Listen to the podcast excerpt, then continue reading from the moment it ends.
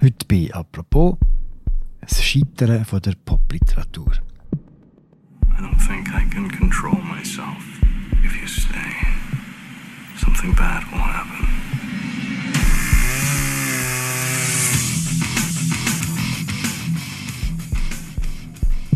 Es hat das Literaturereignis vom Jahr werden. Das neue Werk von Bret Easton Ellis.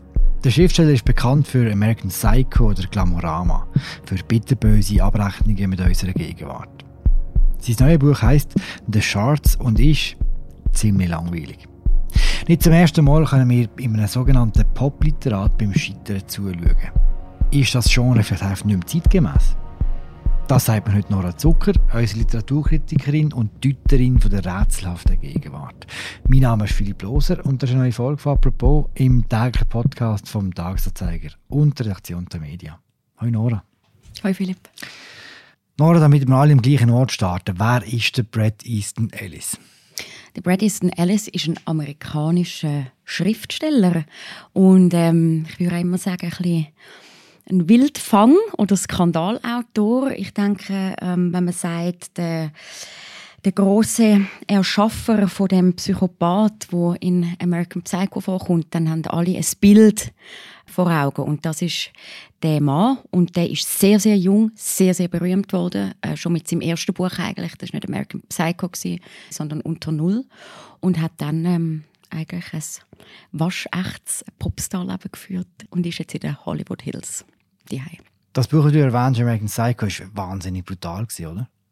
Ja, also ich habe es gelesen und ich habe den Film gesehen. Ich habe zuerst das Buch gelesen und ich muss sagen, es ist vielleicht unter den Top 3 von diesen Büchern, die mich geprägt haben. Es ist würde ich sagen, der Roman, ähm, wo im, im letzten halben Jahrhundert eigentlich so viel Kontroverse ähm, ausgelöst hat, dass ich nicht weiß, ob es so einen Text gibt, wo, wo das Ähnliche anbringt. Also Brad Easton Ellis hat sich ja eigentlich erlaubt, zu sagen, ich erschaffe eine Figur, Patrick Bateman heißt der, wo, wo einfach wirklich ein Psychopath ist und Menschen umbringt und im Speziellen Frauen umbringt auf ganz verschiedene, ja, ich sage mit verschiedenen Todesmord, Ermordungsvariationen und daneben aber eigentlich so in einem Milieu von den Investmentbanker sich bewegt und die Kombination und die Kälte in dieser Sprache, wie der Alice das einfach uns so, so anleitet, das ist schon, würde ich sagen, historisch.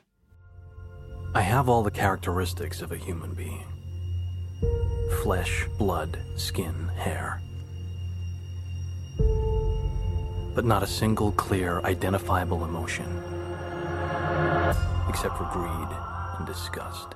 Ein Milieu, es zum geht, wie dick die richtige Visitenkarte ist und wie weiß auch. Was ist denn literarisch gesehen so gut in diesem Buch?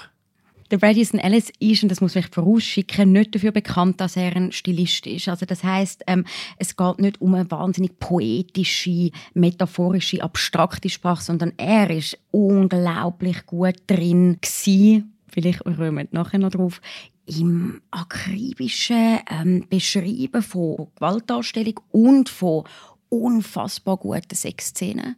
Und das ist ein Sound und ein Ton, der da in die Literatur hineingekommen ist, wo du einfach gewusst hast, du kannst es nicht weglegen. Du kannst nicht. Du hast das Gefühl, du bist dort dabei. Zu einem Milieu, wo wahrscheinlich die wenigsten von uns jeden so einen Zugang haben. Aber in all seinen Büchern, du hast das Gefühl, du bist dabei. Die Leute haben wirklich, und da habe ich jetzt wirklich noch mal ein bisschen umgefragt, nächtelang die, die Alice-Bücher verschlungen. Und man hat gewusst, eigentlich ist es hier an der Grenze, weil es ist brutal, es ist pornografisch, aber man gewusst, man macht es, weil alle anderen machen es jetzt die Nacht gerade Wie wichtig war der Film für den Erfolg? Das müsste ich natürlich zum ganz, ganz genaue Expertise bekommen, jemanden fragen, der sich besser mit Film auskennt. Aber welchen Anteil er am Erfolg hat, weiss ich nicht. Ich meine, grundsätzlich kann man sagen, jedem Buch tut es gut, wenn ähm, jemand das möchte verfilmen. Aber ich glaube, die Regisseurin Mary Herron hat wirklich, und das kann ich nur mit meiner bescheidenen Filmkenntnis sagen, da damit nochmal Filmgeschichte geschrieben. Weil ich meine, ich erinnere mich an Szenen und da muss man jetzt natürlich auch wieder aufpassen.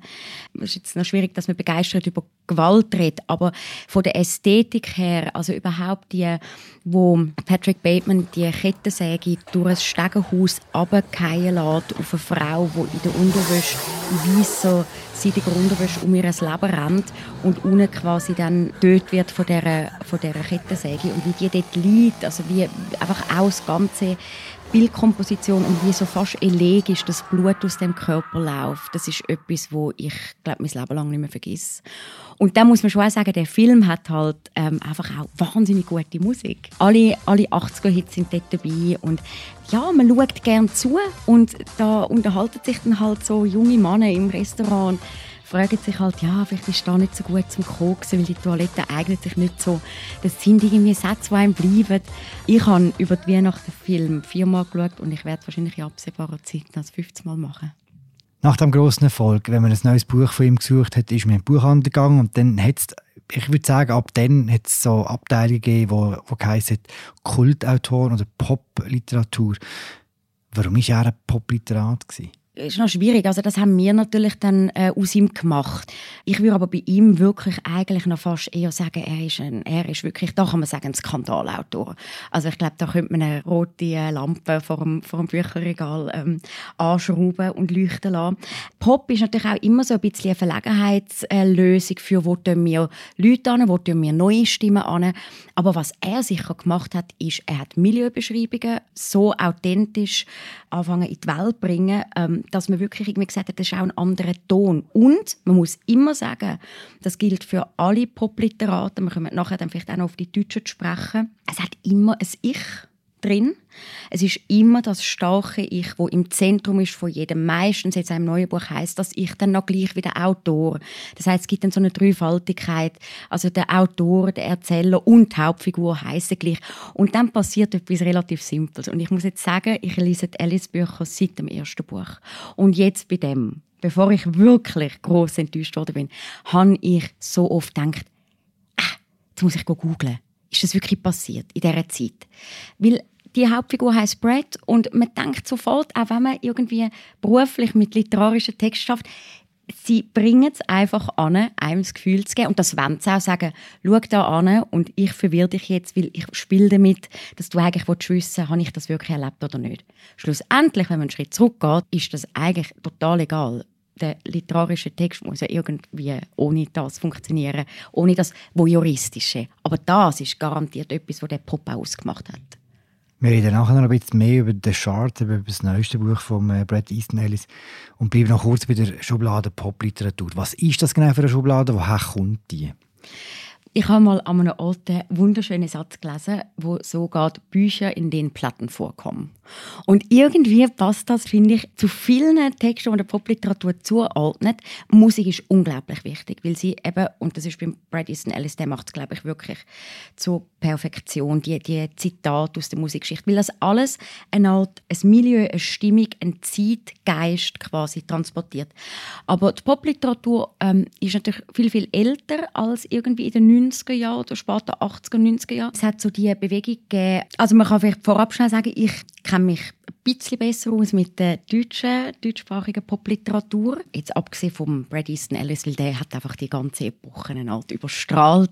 Aber in Deutschland kann man schon sagen, also bevor dann die, die bekannten Namen wie ein Christian Krachten, Benjamin von Stuckrad-Barre Moritz von Uslar irgendwie aufs Paket getreten sind, hat es schon Leute gegeben, wie der Rolf-Dieter Brinkmann oder auch der Jörg Fauser. Jörg Fauser wird nächstes Jahr 80 werden, wenn er noch leben will. Also so weit geht das durchaus auch zurück. Und das Anliegen von diesen Leuten war, etwas Subversives machen. Untergrund. Also wirklich die, dem sagt man also die Beat, Literatur, also viel Rhythmus, viel Experiment, ähm, teilweise auch fast dadaistisch. Das gehört alles dazu. Also das ist eigentlich auch, der kommt her. Und ganz wichtig eigentlich, glaube ich, und das hat sich bis heute gehalten, ist eigentlich, dass man sagt, Popliteratur und das, das, das Subversive, das ist eigentlich sehr offen und positiv eingestellt gegenüber Sexualität, Drogen, ein Alltagsphänomen und Kultur, kulturelle Sachen, wo, wo quasi jetzt gerade so am Kommen sind, die noch rausschälen und aus denen quasi dann auch ja, die hat die Leute bringen. Es hat in dieser Zeit ganz viele neue Magazine gegeben, kleine Verlage. Also das war eine ganze, ganze Zeit. Gewesen, so. Man hat das Gefühl, es ist auch ein sehr männliches Genre, oder? Es geht um Sex, um Gewalt, um Macht. Ja und nein. Also wir reden heute hauptsächlich über Männer, das ist absolut so. Das sind die, die ja, wo wir Bücher davon kennen, hauptsächlich. Wir kommen nachher noch auf eine Frau zurück, wo sicher gerade so bekannt ist.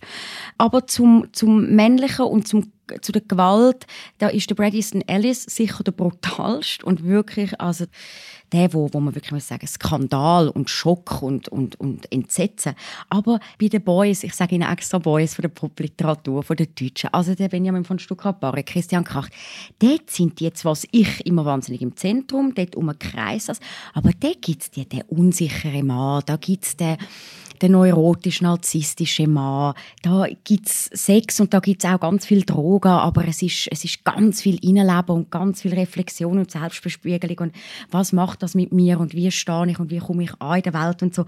Darum, das allein so, finde ich, kann man nicht sagen.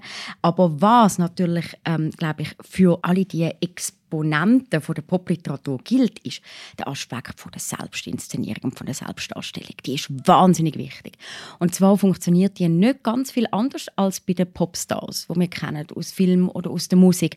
Und das ist, da muss ich Klammern sagen, für jemanden wie mich, wo die, die, ähm, der Generation nicht so weit entfernt ist und mit diesen Büchern aufgewachsen ist, ist das natürlich auch eine Befreiung zu sagen, hey, Leute gehen auf Lesungen, wo einfach so besucht werden wie ein Konzert und es passiert etwas und es ist irgendwie, man weiß nie, vielleicht gibt es noch irgendwie einen Zwischenfall und wer raucht noch oder was passiert noch nachher irgendwie nach der, nach der Lesung, aber die leben bis heute, und da sehe ich auch ein großes Problem daran, dass sie eigentlich sich wie Popstars fühlen. Sie sind sehr, sehr jung, sehr, sehr bekannt worden. Sie sind gut angelegt. Sie haben, also jetzt gerade ähm, Stuckrad Moritz von Uslar und Christian Kracht, sind, haben können im Hotel Adlon mit Anfang 20 sich einschliessen mit Diktiergeräten und, und äh, Drogen und so. Und ich meine, sind aber rausgekommen, einen Bestseller mit dem Tristesse Royal angelegt. Und die haben dann plötzlich einfach ähm, auch so ein Phänomen ausgelöst. Also man ist Fan gewesen. Man war plötzlich Fan von jemandem. Und das ist ganz, ganz ein zentraler Punkt auch für die Rezeption. Ich habe es vorher gesagt, beim Brad Easton Ellis habe ich wieder die die Reflex gehabt, dass ich gefunden es kann nicht sein. Es kann nicht sein, dass, dass er mich jetzt verliert. Verliert er mich jetzt? Ist das jetzt unser letztes gemeinsames Buch? Weil das so gut funktioniert, dass die sich auch teilweise in einer natürlich höchst narzisstischen Art ins Zentrum stellen und dann Regeln aufstellen, wo mir aber, also ob es jetzt der Literaturbetrieb ist oder auch das Publikum, eben noch erstaunlich lang mitmacht. Also von Christian Krach gibt es zum Beispiel zwei einigermaßen brauchbare Bilder bei Kisten. Du musst eigentlich fast bei jeder Buchbesprechung wieder ein altes Bild nehmen. Es gibt von ihm einfach keine Bilder. Es wird vorab nicht gross ein PDF verschickt vom Buch. Der Benjamin von Stuckrad-Barre schickt einem ab und zu mal Herzli da, wenn er zufrieden ist mit etwas, dann ist er aber lang wieder nicht erreichbar. Es ist ein riesen, riesen Theater.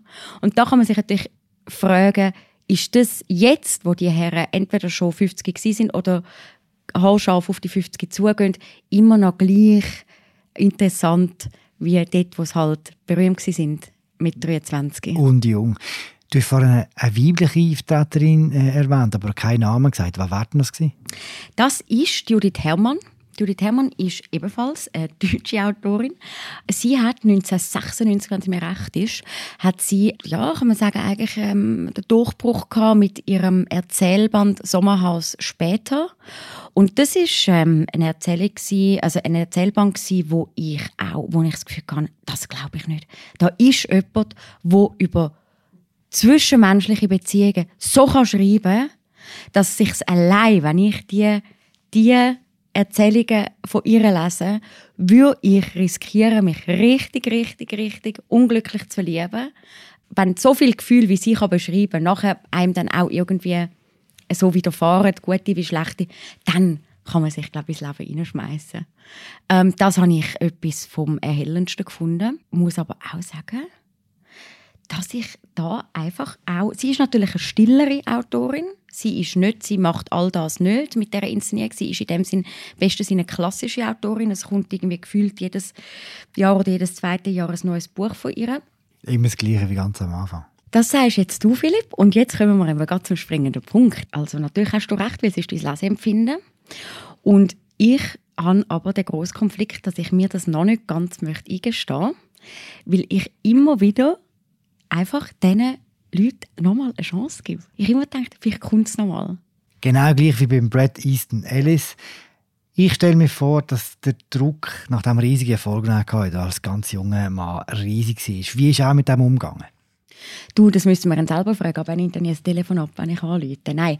Wie er mit dem umgegangen ist. Also ich meine, er ist wirklich ganz, ganz jung und, und wahnsinnig erfolgreich. Und dort hat es natürlich schon Zeiten gegeben, also da ist er natürlich auf jede Party eingeladen gewesen. Ich meine, äh, da können wir uns glaub, nicht vorstellen, welche Filmstars dort sind, aber halt einfach alle zu dieser Zeit.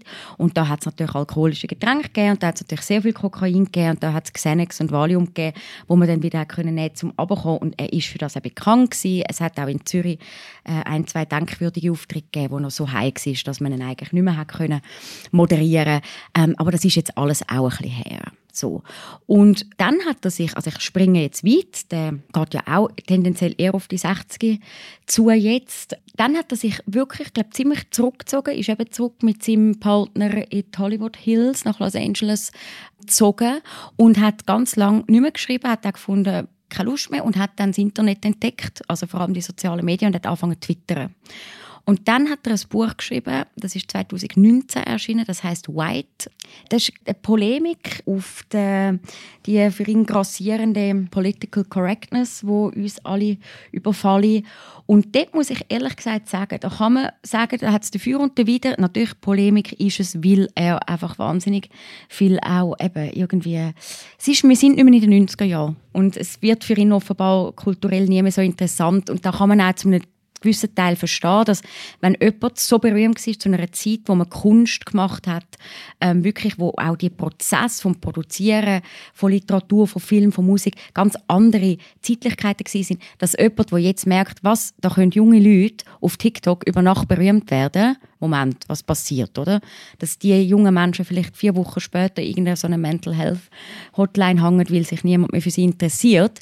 Das äh, müssen wir dann auch noch weiterdenken. Aber er hat wirklich dann viel auch angefangen, so essayistisch schreiben, hat einen Podcast gemacht, hat provoziert, hat Tweets rausgelassen, hat den Kanye West verteidigt mit einem Tweet, der irgendwie «Heil Kanye» geheißen hat. Natürlich alle komplett eskaliert. Ich muss ehrlich gesagt sagen, nach dem Buch jetzt «The Shards» habe ich die kurzen Text in dieser Polemik White habe ich fast mehr auf den Punkt teilweise hingerotzt, aber da habe ich viel mehr können mich dazu verhalten. Da ist viel mehr passiert.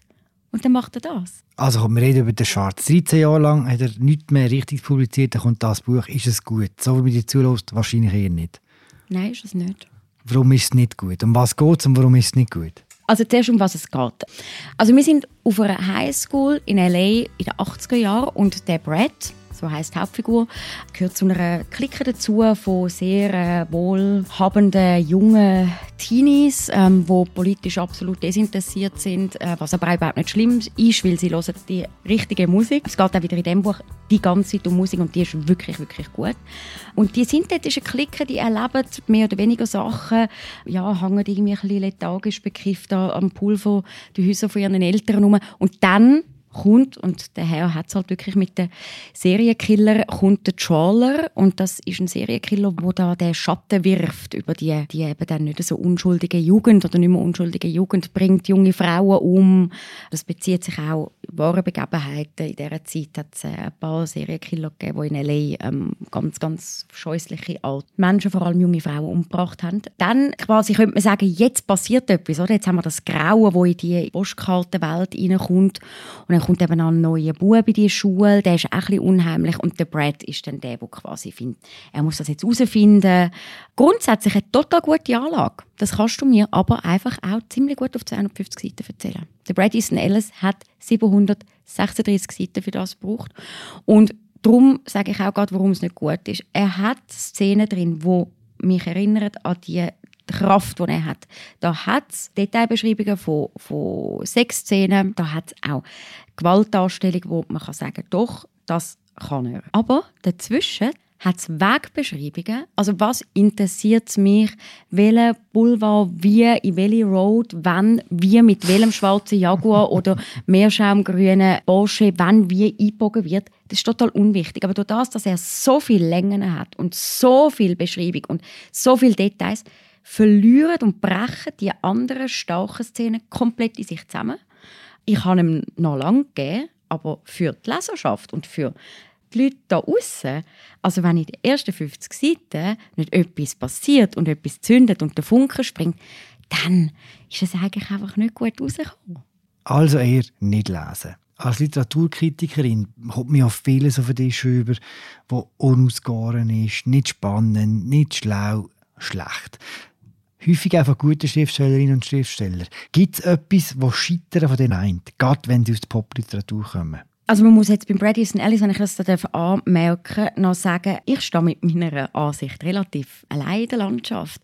Das deutsche Feuilleton hat ihn wahnsinnig gelobt. Sie haben fast alle vom Meisterwerk geredet. Es hat auch in der Schweiz ein Literaturkritiker geschrieben, er fände eigentlich das vermeintlich Misslungene sei doch genau das Geniale am neuen Alice-Roman. Und ich stehe so da und denke so, pff, habe da irgendwie das Gefühl, ich, ich habe da nicht so, nicht so das rausgespürt, ähm, was die anderen gelesen haben, aber das nur am Rand. Das ist einfach sehr auffällig, weil ich wirklich das Gefühl habe, ich habe da ganz konträre Meinung. Also was das Scheitern vereint, ich glaube, dass, es, dass wir nicht mehr in den 90er Jahren sind und dass es vielleicht gut, dass man vielleicht gut daran tut, im Fall von all diesen Popliteraten, dass irgendwie auch mal sich von etwas ein bisschen Abschied zu nehmen und zu sagen, wir sind nicht mehr in den 90er, so wird es halt nie mehr, wir sind auch nicht mehr in den 2000er, wir sind jetzt jetzt, dass das sicher schon mal etwas wäre, zu sagen, hey, sich auch mal etwas ein bisschen loslassen.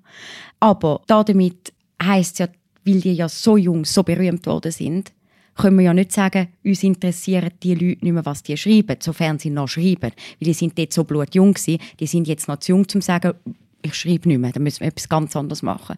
Also das heisst, Herausforderung, quasi zu sagen, von etwas Abschied zu nehmen und was ist denn das Neue, was könnten das für Themen sein, die mich interessieren, das ist natürlich auch ein hoher Anspruch, den man vielleicht von außen hat.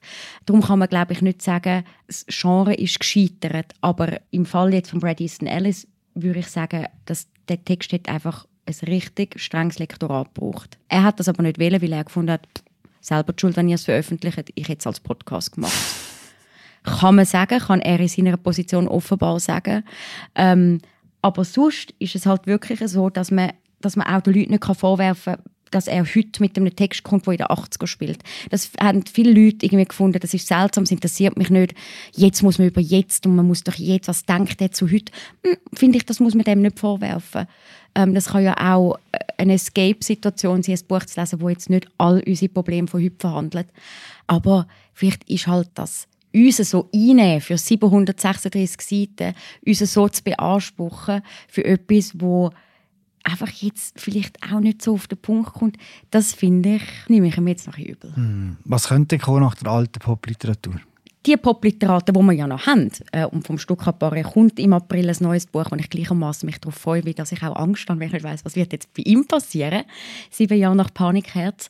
Die sollen ja weiter schreiben und unbedingt, und ich werde auch jedes Buch von denen wieder lesen. Aber was wir ja jetzt haben, ist ja jetzt die, hm, was sagt man denn jetzt? Jetzt ist, jetzt ist Gegenwartsliteratur, und ich glaube, es ist im Moment so, dass was, was aktuell auf dem Markt ist, also denken wir irgendwie an Kim de l'Horizon, das sind natürlich wirklich Ereignisse, Ereignisse, die besondere Kraft haben, die literarisch einfach hochinteressant sind, wo ich aber nicht glaube, dass wir jetzt wieder werden irgendwelche definierteren Genres können ausmachen Es ist Gegenwartsliteratur und es ist eine riesige, riesige Spannbreite. Das macht sie auch so elektrisierend und so interessant. Von ganz vielen äh, eigenen Stil, ganz eigenen Stimmen und das ist natürlich die Schwierigkeit, dass sich die Leute irgendwie durchsetzen überhaupt, dass sie publiziert werden. Aber es ist auch eine Chance, Sachen zu entdecken, wo man, glaube ich, gar nicht mehr so das Gefühl hat, also bei jetzt ganz neuen Büchern, wenn mich jemand fragt, mit was würdest du vergleichen, kann ich fast nicht mehr bei Büchern sagen, so im Sinne von, wenn dir das gefällt, gefällt dir auch das. Und das ist eigentlich ein riesiges Kompliment an die Texte, die jetzt rauskommen. Und dann kommt natürlich auch ganz viel Schrott raus, das ist ja klar. Im Gegenzug ist es dann auch recht brutal für die eben ein bisschen älteren Menschen, älteren Männer vor allem, die den Zeitgeist nicht mehr spüren, oder? Ja, das stimmt. Aber andererseits finde ich auch, brauchen wir auch, also natürlich gibt es viele Leute, die den Brad Easton Ellis oder einen Christian Kracht oder einen Benjamin von stuttgart schon lange aufgegeben haben. Also es gibt viele Leute, die gesagt haben, ja komm, das liegt doch beim Ellis an der Übersetzung und so und ich habe den Classic Glamorama nicht mehr. Ich gebe die alle noch nicht auf, weil ich immer noch spannend finde, eben, was macht man aus dieser Anlage und vielleicht kommt da mal noch etwas Überraschendes. Weil einfach zu sagen, ja gut, die sind jetzt irgendwie äh, aus der Zeit gefallen, für das sind sie mir jetzt eben alles noch ein bisschen zu jung. Aber man muss, würde ich jetzt mal sagen, die Herzli-Fanbrille ganz fest wegnehmen und sagen, nüchtern betrachtet, neben jeder Inszenierung, und die wird jetzt aufs Alter unangenehmer.